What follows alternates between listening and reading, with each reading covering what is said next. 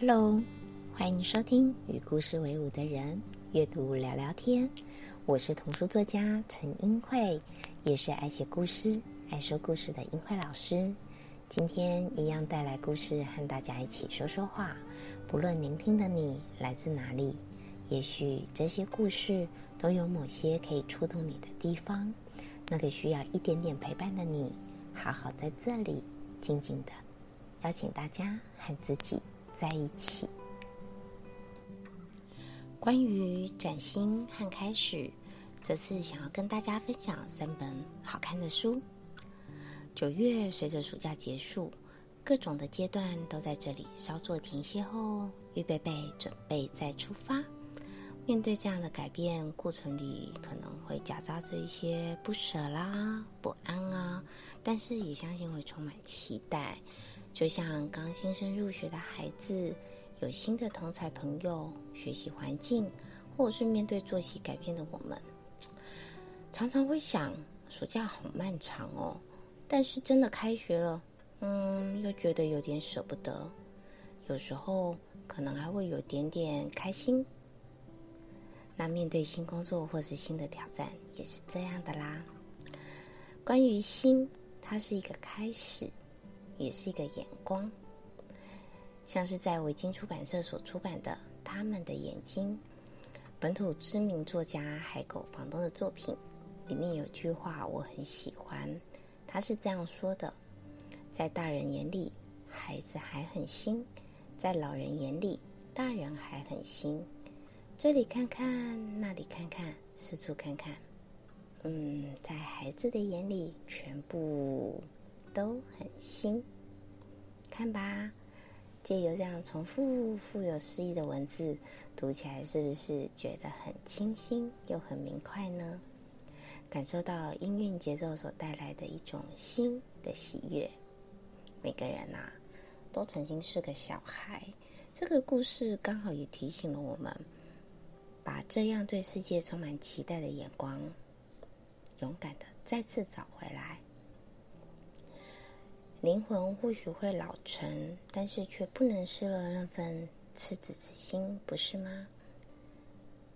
当你从这个阶段到那个阶段，不妨就让这双好奇的眼睛来取代内心可能会有的不安，用这双好奇的眼睛勇敢面对即将迎来的挑战，用这双好奇的眼睛满怀期待的跨出你的脚步吧。当然喽，我们都知道，在跨出脚步后的每一步，不会每一步都顺遂。如果说顺遂是一份礼物，那挫折更是成长过程里的大礼。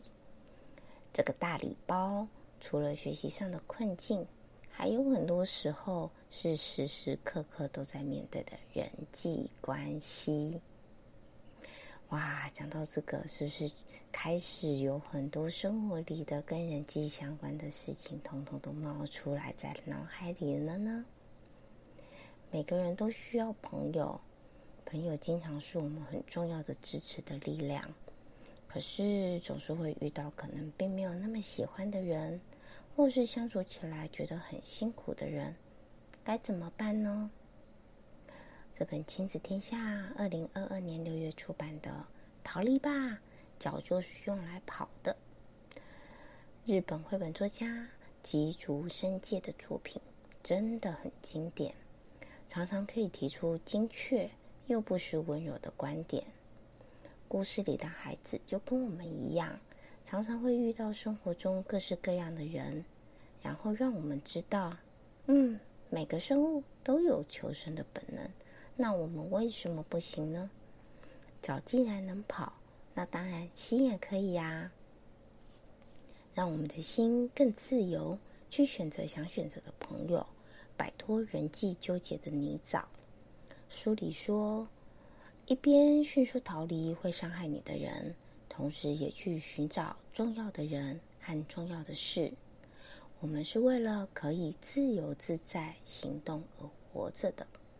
所以，请相信自己吧，重视自己所感觉到的，然后让离开的时候就不要犹豫，去吧。生活就是这样啊，不断的在变动，随时做好准备，又随时做好调整。每个时刻都可能是新的开始，新的转变。但人心是需要安定的，有时即便知道要勇敢去面对，偶尔还是会觉得我们自己做不到，难免嘛。我们每个人都是人呐，总是会有那种很想要躲起来的时候。可是人本来就没有完美的，会迷惘也是好正常的事。维京出版的《书单的犀角》是真实的故事。主角是曾经存在的最后一头雄性北非白犀牛。故事里有一段我好喜欢的话：“犀牛不需要名字，亮出你的角，别人就会知道你是谁。”故事里的苏丹，这只小白犀牛从小失去了母亲，于是北非被带到捷克的野生动物园，面对新环境。他当然有许多的不安和抗拒，甚至啊，他在一次意外里不小心折损了他的犀角。但是他从来没有忘记，犀角就是他面对世界的样子，即使并没有那么完美。当他最后回到草原，那个让自己自在的地方的时候，就是领地里的国王，发光发热。犀角就是他们的王冠。听完这句话，也许我们也可以想一想：哎，那我们的王冠是什么呢？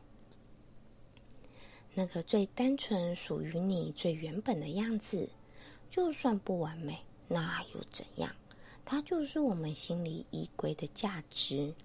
带着这份勇气，我们就会在想要待着的地方，因为我们的选择。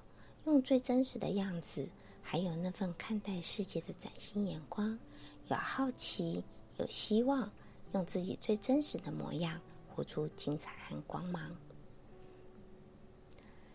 想休息的时候，想逃离的时候，就回到你最自在的位置吧。让被这些属于开始的不安，在我们接纳自己不完美的真实里，被抚平。被安慰，好吗？